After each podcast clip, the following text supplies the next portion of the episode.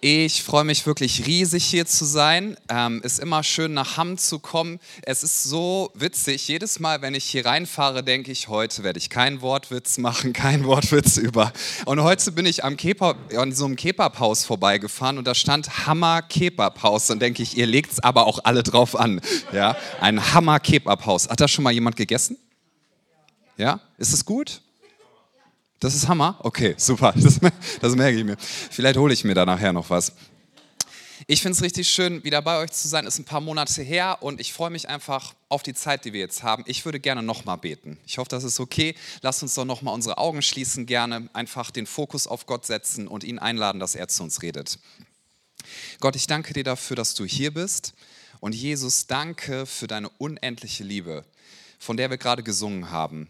Jesus, Du hast gesagt, mir ist kein Weg zu weit, den ich nicht gehen würde, damit, damit wir zusammen sein können. Danke, dass du alles in Bewegung gesetzt hast, wirklich alles, damit wir mit dir verbunden sein können, damit wir deinen Heiligen Geist empfangen können, damit wir Gnade finden in dir, damit wir echte Veränderung erleben dürfen im Leben. Und danke, Jesus, dass wir wissen dürfen, du hast den Tod besiegt auf ganzer Linie. Und dadurch wissen wir, selbst das, was uns am stärksten plagt in diesem Leben, dass der Tod irgendwann kommt, du hast es alles außer Kraft gesetzt. Du bist stärker als der Tod. Du regierst, du sitzt auf dem Thron und deine Liebe ist unendlich. Und ich bitte dich, dass das heute Morgen unsere Herzen erreicht, dass es uns verändert. Und wir danken dir, Gott, für dein Wort. Und ich bitte dich, dass du uns aufmerksam machst, dass wir wirklich empfangen und hören können, was du uns sagen möchtest. Amen. Amen. Wir sind in einer Predigtreihe im Sommer. Ich weiß gar nicht genau, ob ihr die mitgemacht habt die letzten Wochen. Ich glaube schon. Jesus Stories habt ihr? Sehr gut. Das ist gut, Pastor. Ja, also wir schauen uns im Sommer Geschichten an aus den Evangelien. Wir haben es Jesus Stories genannt und gucken einfach, wie ist Jesus mit Menschen umgegangen, wie hat Jesus gehandelt, als er hier auf der Erde gelebt hat. Und ich habe für diesen Gottesdienst auf dem Herzen gehabt, über eine Predigt zu sprechen, die Jesus gehalten hat.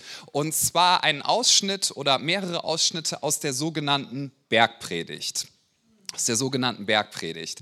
Die Bergpredigt ist äh, sehr, sehr spannend, finde ich. Die Bergpredigt ist vielen, vielen Menschen bekannt, auch vielen Christen bekannt. Und die Bergpredigt und wie wir manches daraus auslegen, hat aber auch, sagen wir mal, zu vielen Missverständnissen äh, geführt. Einiges wurde missverstanden. Und es ist wichtig, dass wir reinschauen, wie hat Jesus das eigentlich gemeint, was er dort gesagt hat. In der Bergpredigt, bevor ich uns den Text gleich lese, geht es, wenn du so willst, um das Reich Gottes und Jesus erklärt uns, so sagen das einige Ausleger und Theologen, wie sozusagen die, die Grundordnung im Reich Gottes funktioniert. Oder anders gesagt, in der Bergpredigt verstehst du, wie ist das Grundgesetz des Reiches Gottes, wie ist die Kultur im Reich Gottes. Jesus hat gesagt, als er angefangen hat zu predigen öffentlich, das Reich Gottes ist nahe herbeigekommen. Das war seine Botschaft. Das Reich Gottes ist nahe herbeigekommen. Und ich finde es so bewegend, dass wir eins wissen dürfen als Christen. Wir gehören zu einem Königreich, das ist nicht von dieser Welt. Und es gibt ganz andere Grundordnungen da drin, befreiende Grundordnungen. Und es ist ganz anders als das, was wir in unserer Kultur so oft erleben. Kennst du andere Kulturen, unterschiedliche? Ist, das geht ja schon bei Stadtkulturen los. Darf ich mal fragen, wer ist hier in Hamm aufgewachsen? Trau dich ruhig. Cool. Dann kennt ihr diese Stadt sehr, sehr gut und ihr wisst, wie diese Stadt tickt. Ja, ich weiß es nicht so gut, aber ich kenne andere Städte. Und ich habe festgestellt, da ich schon zehnmal umgezogen bin innerhalb von Deutschland, Stadtkulturen und Bundesländer sind unterschiedlich. Weiß jemand, wovon ich spreche? Ich habe mal eine Weile in Oldenburg gewohnt mit meiner Frau. Das ist in der Nähe von Bremen. Das ist eine sehr schöne Stadt, 150.000 Einwohner, eine ganz, ganz hohe Gastronomiedichte, schöne ähm, ja, Lokale und und so ist ganz, ganz cool. Und es ist eine Fahrradfahrerstadt. Es ist eine Fahrradfahrerstadt. Und ich will mal so sagen, es ist eine sehr brave Stadt. Man hält sich dort gerne an Regeln. Das heißt, du solltest es dort niemals wagen, Klammer auf, solltest du sowieso nie tun, Klammer zu, ja, aber niemals wagen, wenn eine Fußgängerampel rot ist und kein Auto kommt, da einfach rüber zu gehen. Ja? Wenn du das machst, ich habe das beobachtet in Oldenburg noch und nöcher, da beschweren sich sogar die Punks, das ist kein Scherz, über den Verfall der Gesellschaft, wenn du das machst. Wie können sie hier über die Straße begehen? Es ist rot, die Kinder, hier sind gar gar keine Kinder. Ja, aber es könnten Kinder hier sein. Ja, es ist eine Fahrradfahrerstadt. Das heißt, wenn ich zur Kirche gekommen bin, sonntags mit meinem Auto, dann haben mich die Leute gefragt, ob mein Fahrrad kaputt ist.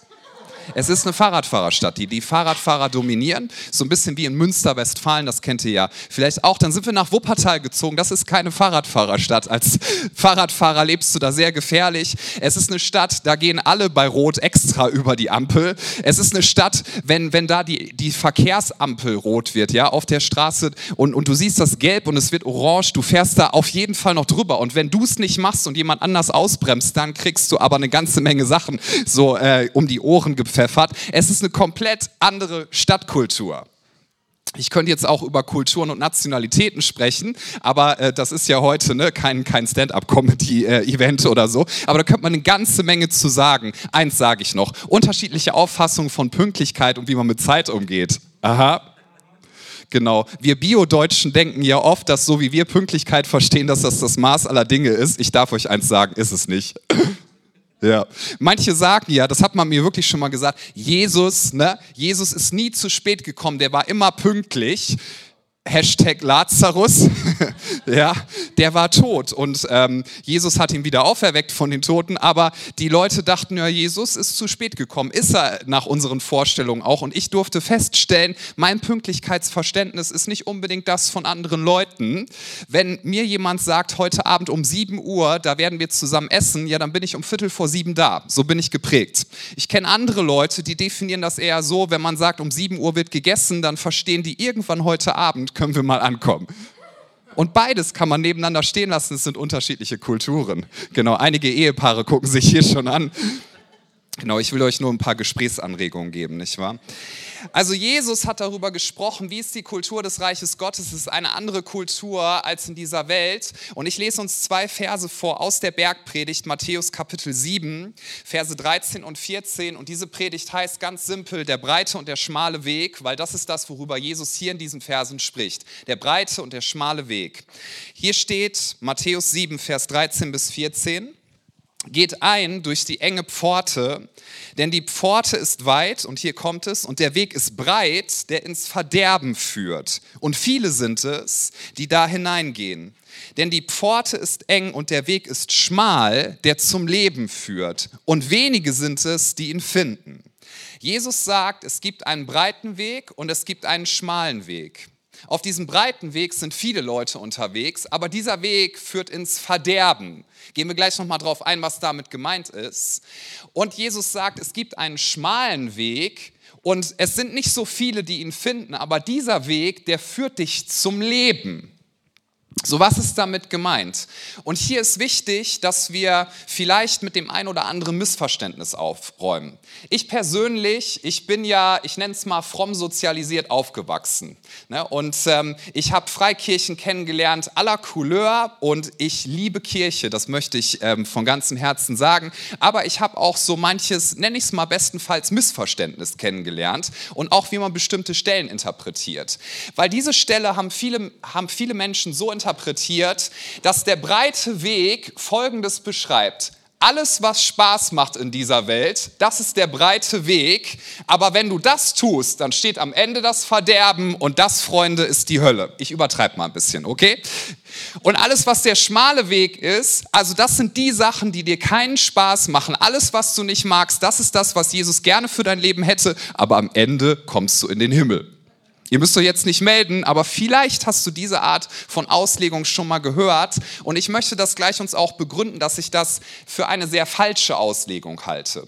Es gab sogar damals so Bilder, ich weiß nicht, ob du die noch kennst, die gemalt wurden. Und da wurde der breite Weg skizziert. Und auf diesem breiten Weg habe ich immer gedacht, Mensch, haben die viel Spaß. Ne? Die hatten schöne Frisuren, die hatten richtig schöne Klamotten. Da dachte ich, wow, das sieht gut aus. Da hatte man gute Getränke, ne, natürlich nicht alkoholisch, aber äh, gute Getränke und man hatte hatte Spaß und gutes Essen und gute Laune und man durfte Karriere machen und die hatten sogar Geld, ja, unfassbar, die hatten Spaß am Leben, aber am Ende, da waren so Feuerflammen und da sind sie drauf zugegangen.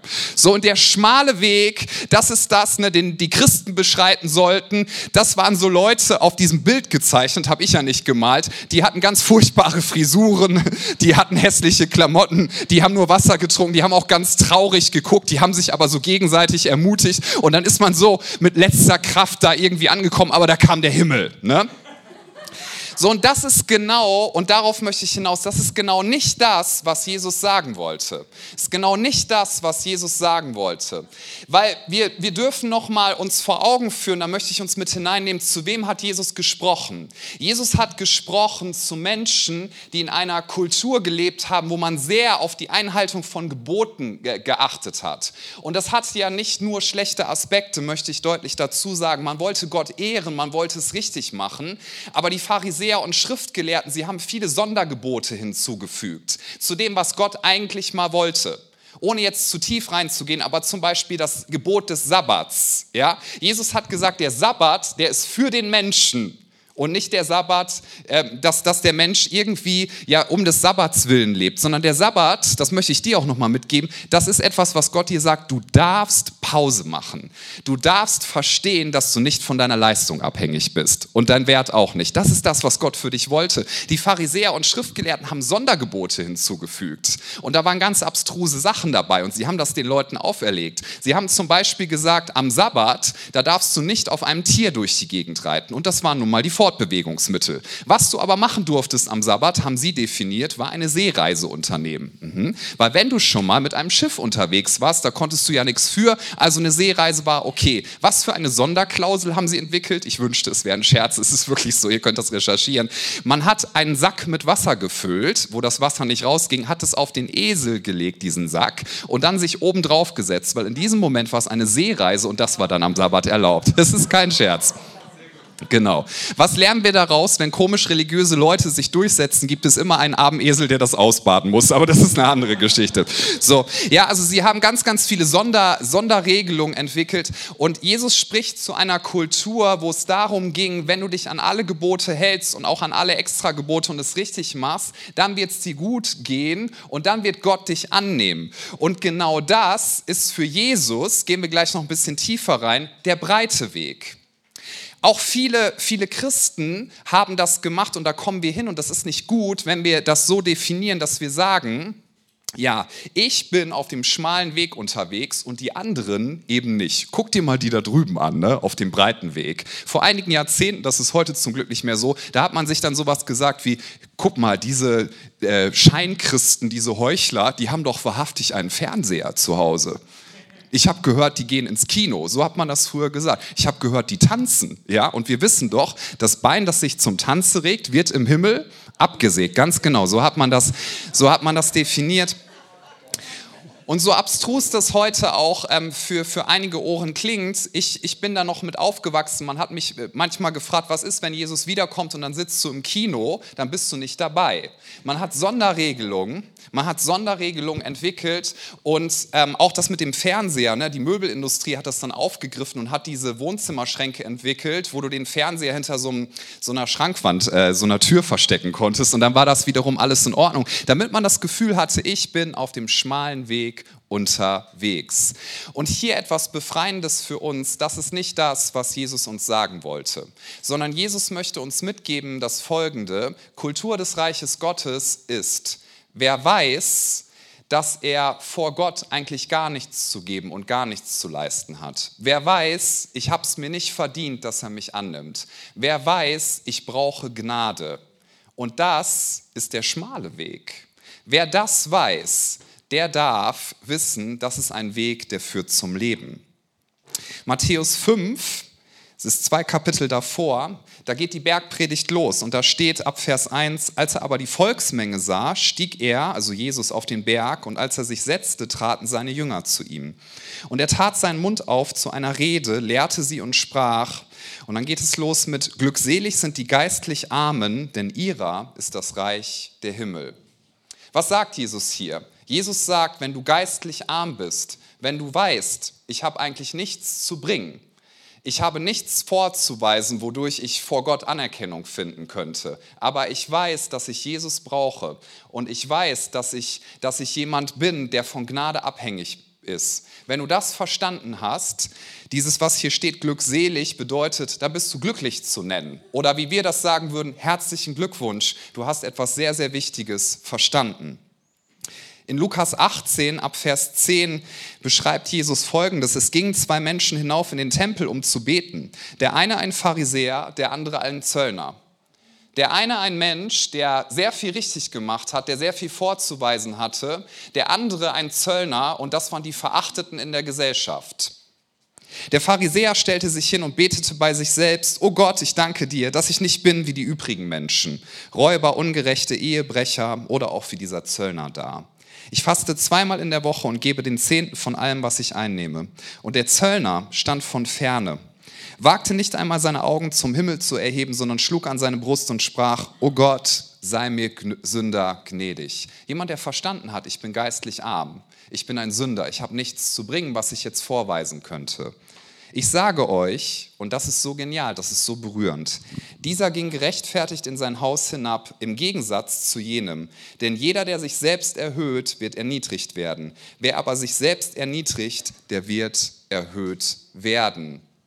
Das ist ein Ausdruck des schmalen Wegs. Damals war der breite Weg, versuch alles richtig zu machen, versuch vor anderen Menschen gut dazustehen, versuch es hinzukriegen, dass dein Leben eine religiöse Erfolgsstory ist, weil wenn du das schaffst, dann wird Gott dich annehmen. Und Menschen sind gescheitert und es gab ausgestoßene Menschen. Es gab Menschen, auf die hat man herabgeschaut und Jesus sagt eins, das Königreich Gottes, es funktioniert komplett anders. Er stellt, wenn du so willst, alles auf den Kopf, aber ich würde sagen, Jesus ist gekommen, kom um in dieser Welt, wo alles Kopf steht, wo Sachen da sind, die wir nicht, die wir nicht so von Gott vorgesehen haben, ursprünglich, die durch Sünde gekommen sind, dass es Krieg gibt, dass es Sklaverei gibt, dass es Hass gibt, dass es Beziehungsbrüche gibt, dass es, dass es am Ende so ist, dass Krankheit und Tod kommt, ja, dass wir davon geplagt sind. Diese Welt steht Kopf und Jesus ist gekommen, um die Welt wieder auf die Füße zu stellen und um uns zu sagen, das Königreich Gottes funktioniert unter ganz anderen Voraussetzungen, als wie ihr euch das oft denkt. Das Königreich Königreich Gottes hat ganz andere Regelungen, da gelten ganz andere Gesetzmäßigkeiten.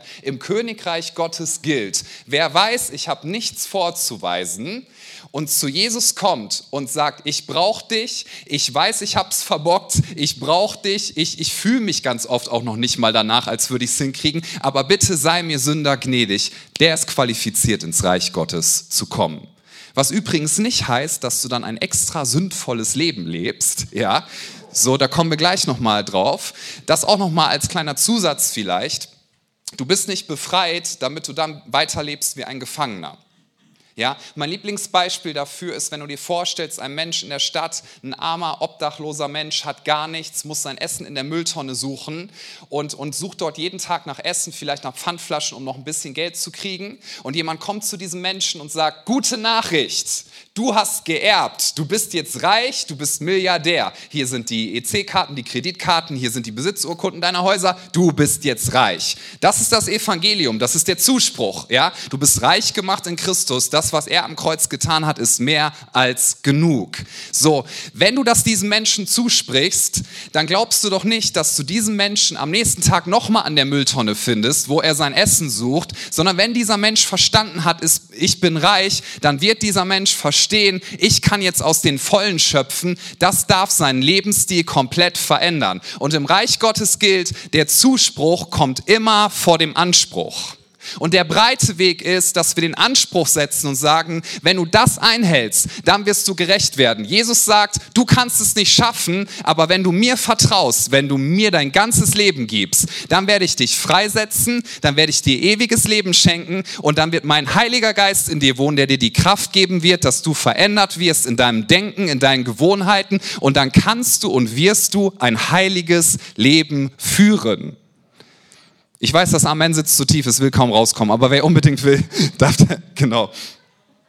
Das ist das, was Jesus zum Ausdruck bringen wollte. Es gibt einen breiten Weg, es gibt einen schmalen Weg und der breite Weg ist eher der, der sehr leicht erscheint. Wisst ihr, unser Herz, das geht immer wieder in die Richtung, dass wir Selbsterlösungsversuche irgendwie in den Raum stellen, dass wir uns selber rechtfertigen wollen. Das ist das, was ganz automatisch passiert. Ist dir schon mal aufgefallen, dass wenn du morgens aufwachst, vielleicht spreche ich nur von mir, ne, ihr werdet jetzt alle ganz fromm gucken, aber ihr könnt es ruhig zugeben, die ersten Gedanken, die ich natürlicherweise an einem Morgen habe, sind oft nicht die besten, oder? Das sind Gedanken von, boah, schon, okay, schon wieder aufstehen, ne? wer hat den Wecker erfunden, ist der wahnsinnig gewesen, zum Glück gibt es jetzt eine Schlummertaste. So, das Zweite ist, dass du denkst, boah, ich weiß nicht, irgendwie, ich lebe gerade nicht so cool, dass du blöde Gedanken über dich selber hast, über diese Welt hast, Ihr wisst alle nicht, wovon ich spreche, ne? Aber vielleicht triffst du ja mal einen, dem das so geht, dann kannst du dem noch ein Segen werden. Also hör trotzdem zu.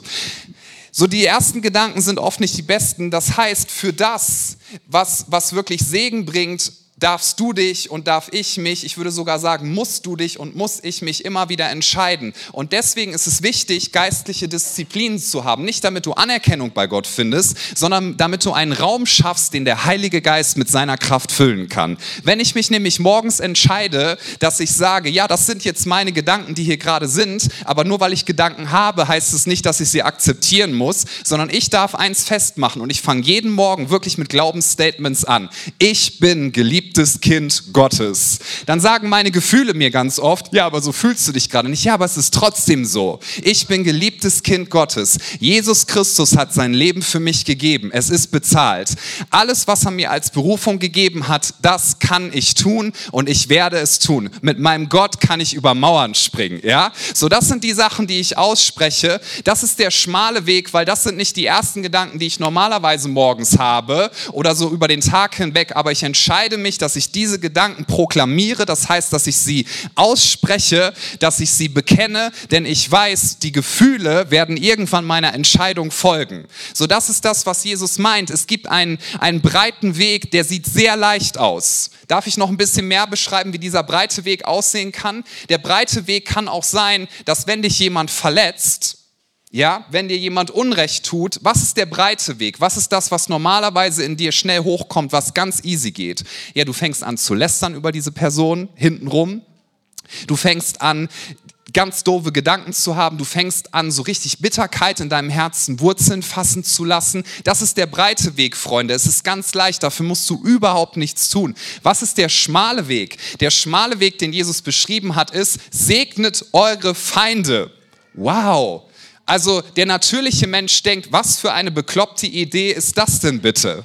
Das werde ich nicht machen. Jesus sagt, segne deine Feinde. Warum sollte ich das tun? Das solltest du tun, weil es deinem Herzen gut tut und weil es dein Leben reich macht.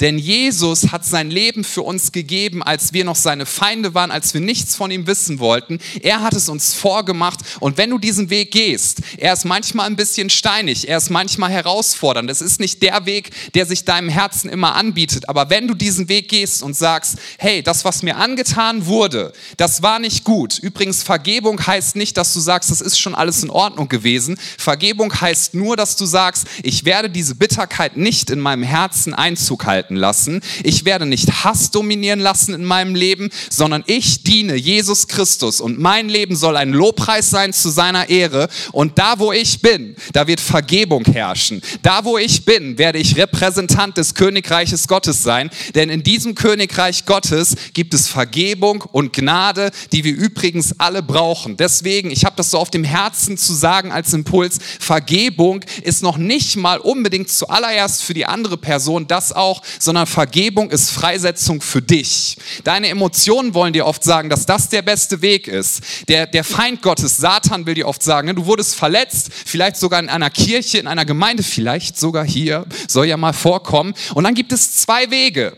Und der breite Weg ist, da steht am Ende das Verderben, da steht Satan und sagt, hey, dir hat jemand eine Wunde zugefügt, guck mal, ich habe hier Salz, darf ich, die in dein, darf ich das in deine Wunde reinreiben? Dann entzünden wir das nochmal so richtig. Oh, das fühlt sich gut an, lass uns das mal machen. Ja? Und der schmale Weg ist, dass Jesus dort steht und sagt, ich habe mein Leben für dich gegeben, ich liebe dich so sehr und ich verstehe, wie sich das anfühlt. Jesus versteht, wie sich das anfühlt, wenn dich Leute verraten, wenn dich Leute verletzen, verletzen, wenn dich Leute runtermachen, wenn dich Leute ausgrenzen. Jesus versteht das, er wurde verspottet, er ist am Kreuz für dich gestorben, aber er hat all das ertragen und er ist von den Toten auferstanden. Die Schuld ist besiegt und du darfst in seiner Freiheit leben. Du kannst vergeben. Ja, aber dieser schmale Weg wirkt so schwer. Beschreite ihn trotzdem und in der Kraft des Heiligen Geistes wirst du merken, dass du ihn beschreiten kannst. Denn wenn du vergibst, dann bist du frei, deine Berufung zu leben. Wenn du vergibst, dann wirst du das finden, wovon Jesus äh, gesagt hat in Johannes 10, Vers 10, ich bin gekommen, damit ihr Leben in Fülle habt. Ich möchte uns noch etwas mitgeben dürfen. Jesus hat ja hier gesprochen in Vers 3 davon, glückselig sind die geistlich arm. Und dann spricht er weiter, das haben wir jetzt nicht auf der Präsentation, glücklich sind die, die materiell arm sind, glücklich sind die, die trauern. Denke ich mir, Jesus, das ist ein bisschen komisch, oder das so zu sagen. Wie kann man denn glücklich sein, wenn man materiell arm ist? Das funktioniert nicht. Oder? Was wollte Jesus zum Ausdruck bringen? Nun, wenn du dir das Ganze anschaust, dann geht es hier nicht darum, dass Jesus sagen möchte, es ist ein Ideal, dass wir möglichst alle in Armut leben sollten, denn dann nimmt Gott uns an. Da wären wir schon wieder auf einem komplett religiösen Weg unterwegs. Darum geht es nicht. Das heißt, wenn du viel Geld hast, möchte ich dir sagen, das ist vollkommen in Ordnung.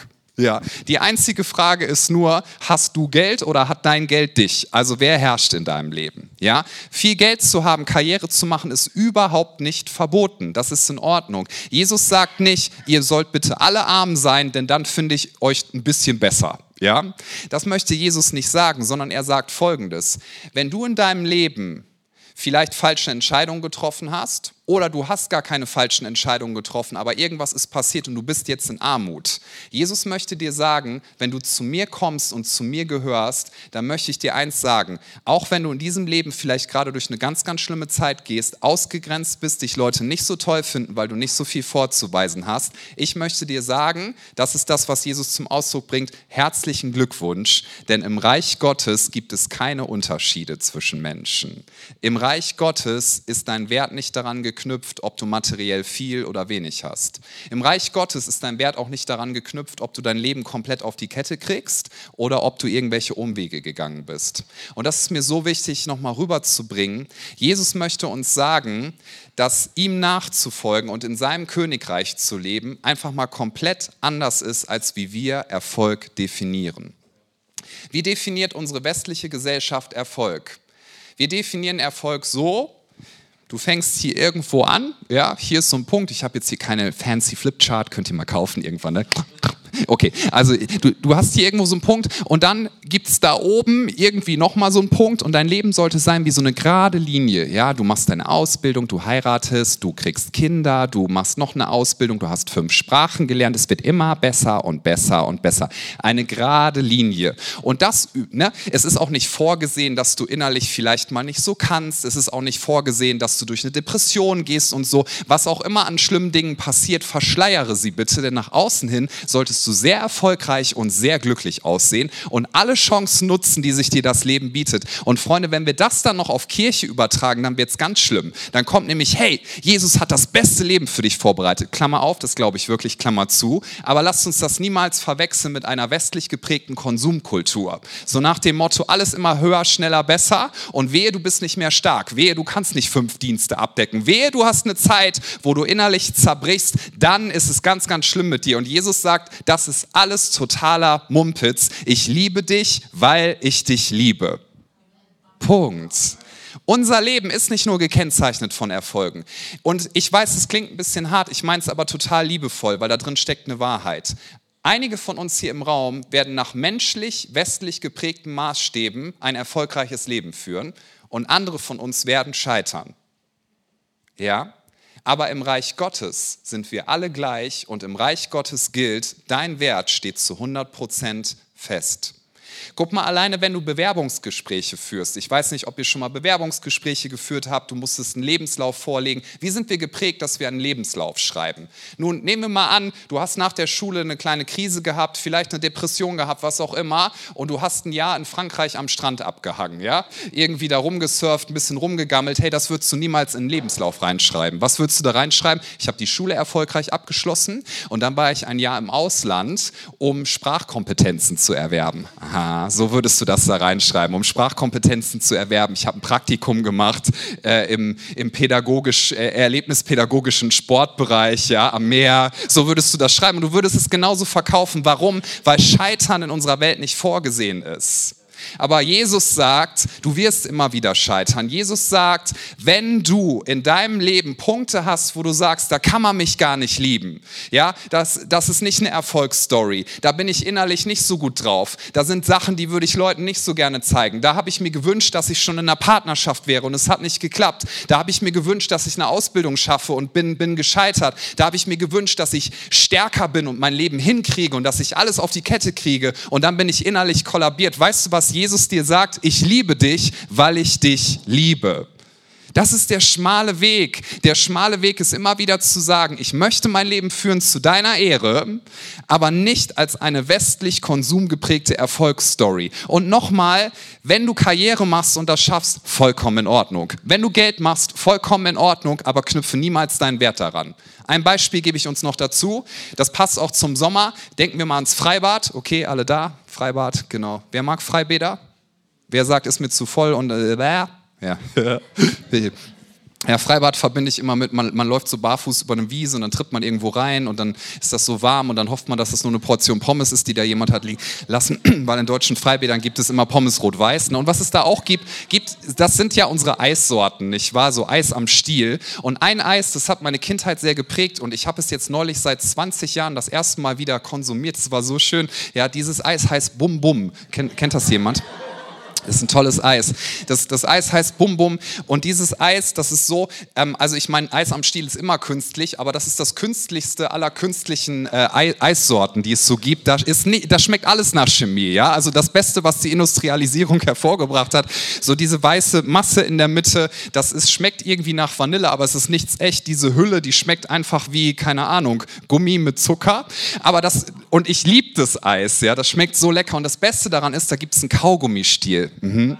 Und wisst ihr, als Kind habe ich dadurch viel Frustrationstoleranz gelernt. So nennt man das in der Pädagogik, weil dieser Kaugummistiel, der hat mich Folgendes gelehrt, dass, dass, dass er die Eigenschaft hat, dass wenn du den Kaugummi anfängst zu kauen, der Geschmack ist sehr intensiv, aber er verschwindet nach einer Zehntelsekunde und kommt nie wieder. Ja? Was habe ich Menschen und Gott mein Leid geklagt? Ich scherze jetzt habe ich neulich mit einem Pass, ich habe einen Pastor besucht in, äh, in Leipzig und wir haben uns dieses Eis geholt und wir meinten beide, ja, der Kaugummistiel, der, der ist immer noch so wie früher, sie sind sich treu geblieben, der Geschmack war sofort weg. So, warum erzähle ich dieses Beispiel? Ich erzähle dieses Beispiel, weil, weil mir das mal was illustriert hat. Wir kauen oft auf Dingen rum im Leben, wo wir versuchen, weil das braucht jeder von uns, unsere Seele mit zu füllen, weil wir denken, da ist so viel Geschmack, so viel Reichhaltigkeit drin. Wir versuchen da etwas rauszuziehen, was da nicht drin ist. Du versuchst deine Identität zu festigen dadurch, dass du alles hinkriegst im Leben. Ja, so du, du merkst du irgendwann, dass auch du älter wirst. Sorry, dass ich dir das sagen muss. Ja, dass auch du älter wirst. Dann merkst du irgendwann, dass du nicht immer leistungsfähig bist. Und auf einmal ist das, was die Identität gegeben hat, wo du sie rausgezogen hast, komplett geschmacklos und du merkst, das trägt nicht. Du ziehst deinen Wert vielleicht daraus, dass Menschen dich immer gut finden und dass sie dir sagen, hey, du kriegst ja alles hin. Das Problem ist nur, wenn dir auf einmal jemand sagt, dass du es nicht gut hingekriegt hast, dann ist auf einmal deine Identität futsch. Ja, du knüpfst vielleicht deinen Wert daran, dass du sagst, ich werde Karriere machen und mein Leben wird so eine gerade Linie sein, so wie ich mir das vorgestellt habe. Und dann kommen Brüche in dein Leben, Ungereimtheiten. Und auf einmal merkst du, da ist nicht das drin, was ich mir davon erhofft habe. Und du bist absolut frustriert und dein Innenleben kollabiert. Und Jesus sagt, nichts in dieser Welt kann die tiefsten Bedürfnisse deiner Seele stillen, sondern nur meine unendliche Liebe. Und das ist der schmale Weg und wenige sind auf diesem Weg unterwegs. Jesus sagt, glücklich sind die, die eins verstanden haben. Egal welchen Status du in der Gesellschaft hast, dein Wert wird sich vor Gott niemals ändern. Er ist dein liebender Vater. Egal was du falsch gemacht hast, das ist mir so wichtig, nochmal auch als Impuls hier reinzugeben. Selbst wenn du gerade denkst, Pastor, du hast keine Ahnung, was ich in den letzten Monaten mir zusammengelebt habe. Ich möchte dir sagen, basierend auf dem Wort Gottes und im Namen von Jesus Christus, Gott liebt dich weil er dich liebt. Er wusste vorher, wen er sich ausgesucht hat. Er wusste vorher, was in deinem Leben passieren wird. Wenn du zu ihm kommst, wenn du sagst, ich werde mich nicht von meinen Emotionen, von meiner Umwelt manipulieren lassen, sondern ich komme zu dir, meinem liebenden Vater, du darfst Annahme erfahren im Namen von Jesus Christus. Was mich immer wieder tief berührt, wenn ich darüber nachdenke, ist, dass wir uns doch vor Augen führen dürfen, was hat Jesus eigentlich getan. Und dazu noch ein letztes Beispiel. In einer bestimmten Zeit ähm, hat, hat eine Familie, die meine Frau und ich gut kennen, ähm, haben ein Kind bekommen. Haben sie sich lange gewünscht und dann kam das Baby auf die Welt.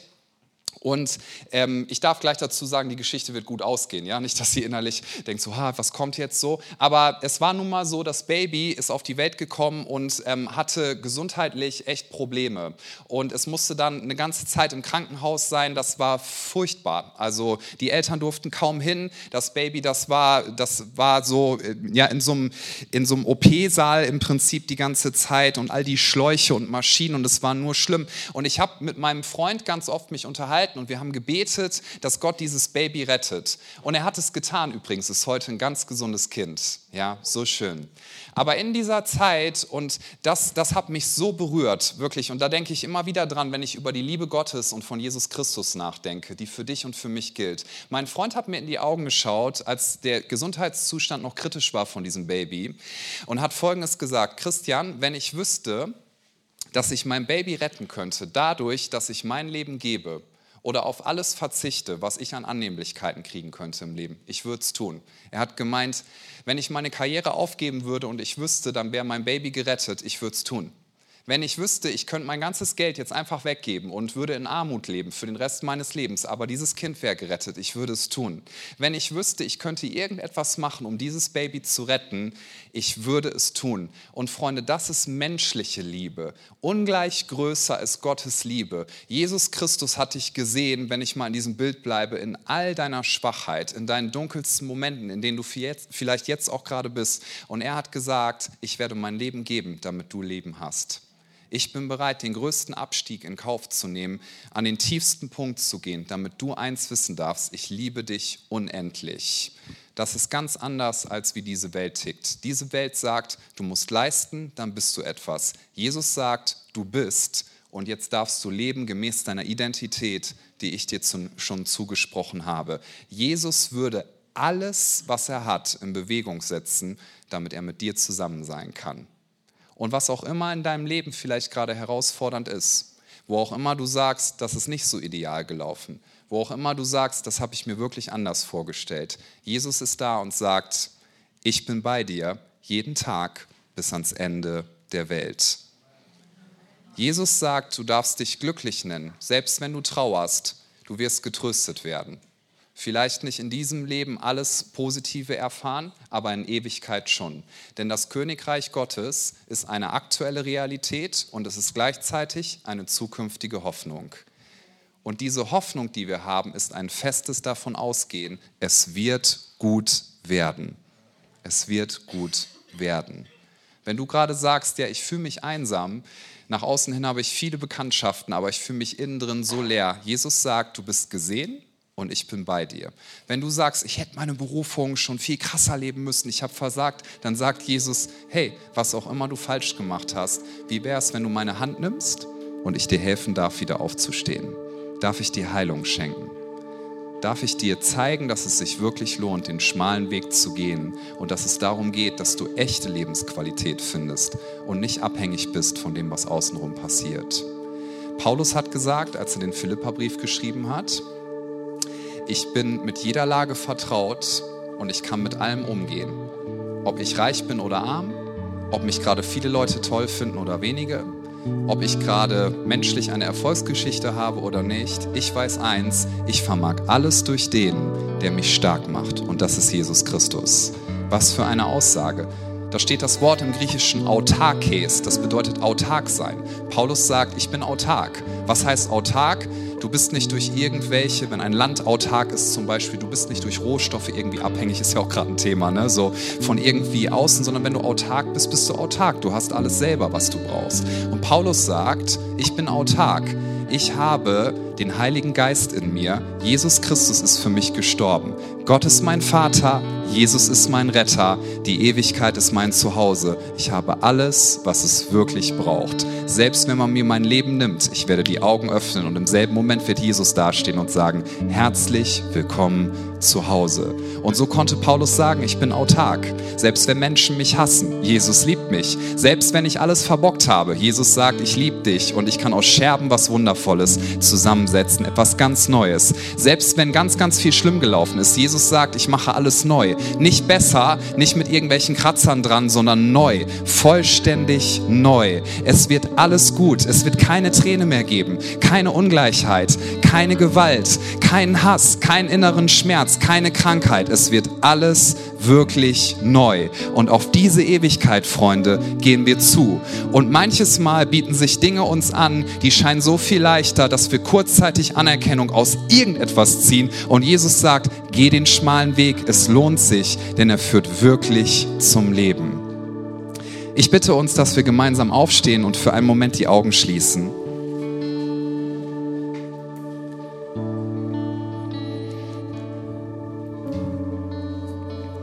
Jesus, ich danke dir dafür, dass du hier bist. Du hast dein Leben gegeben, damit wir Leben haben. Du bist stärker als der Tod. Und egal was passiert, wir dürfen wissen, wir sind in deiner Hand.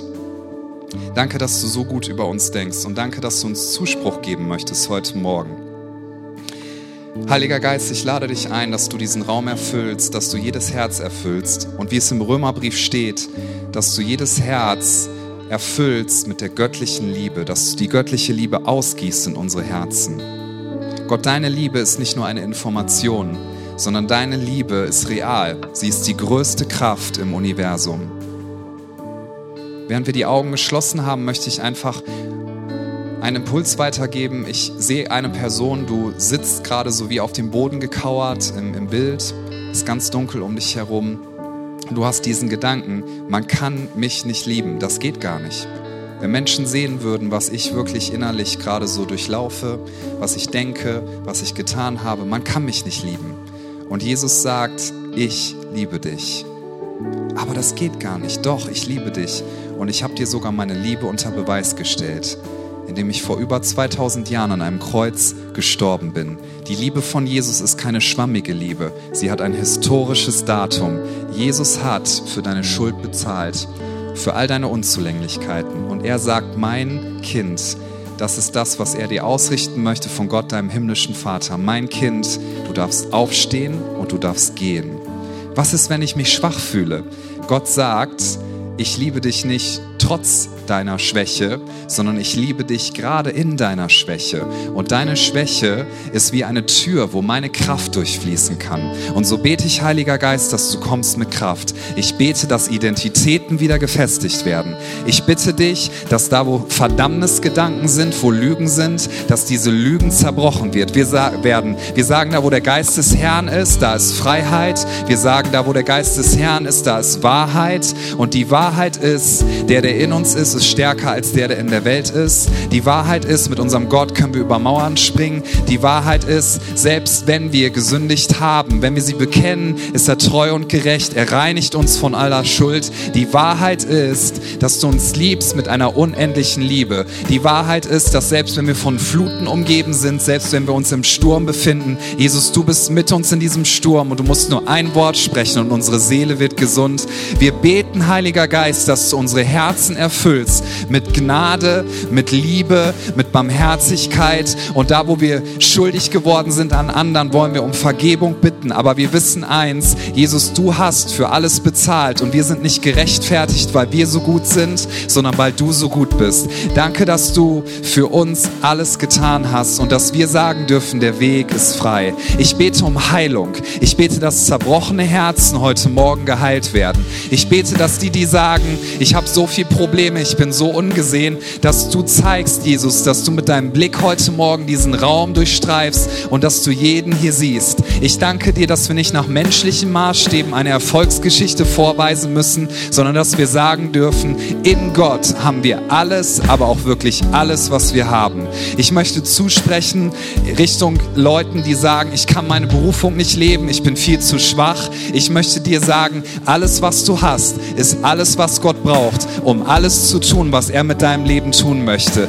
Alles, was er dir gegeben hat, das ist mehr als genug. Und wenn du es in seine Hand legst, dann wird das vermehren. Selbst in deinen schwächsten Momenten kann er wirken und wird er wirken mit seiner Kraft. Es ist dieselbe Kraft, die Jesus Christus von den Toten auferweckt hat. Du bist frei in ihm.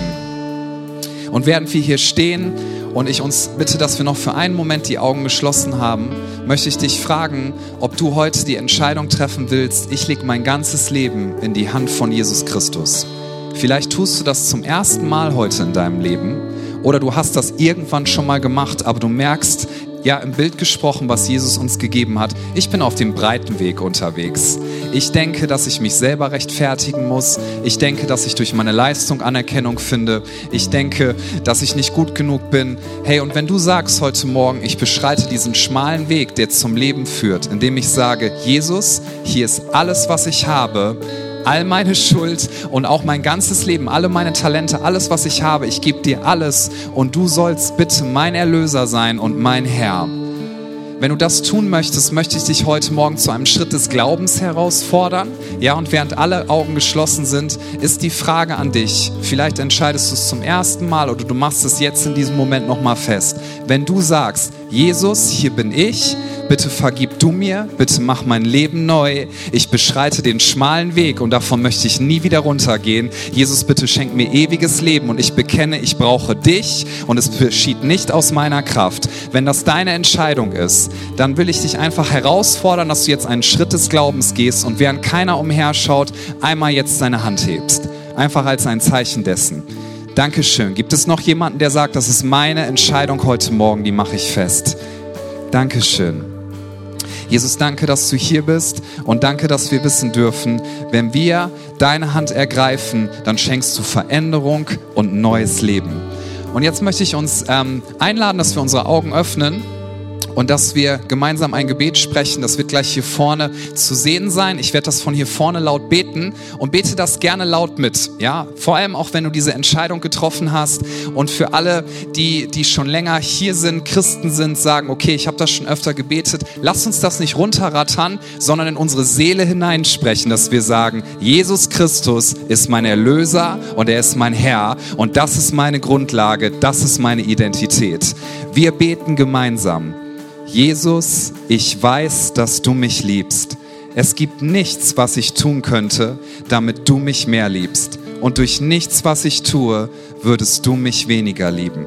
Du bist für mich gestorben und auferstanden. Ich glaube an dich. Du bist mein Gott, mein Retter und mein Herr. Bitte schenke mir die Vergebung meiner Schuld. Ich möchte als dein Kind leben und du sollst mein ganzes Leben bestimmen. Ich danke dir, dass ich durch dich wirklich frei bin und ein Leben in Ewigkeit habe. Amen. Lass uns noch mal einen Applaus geben, Jesus die Ehre geben.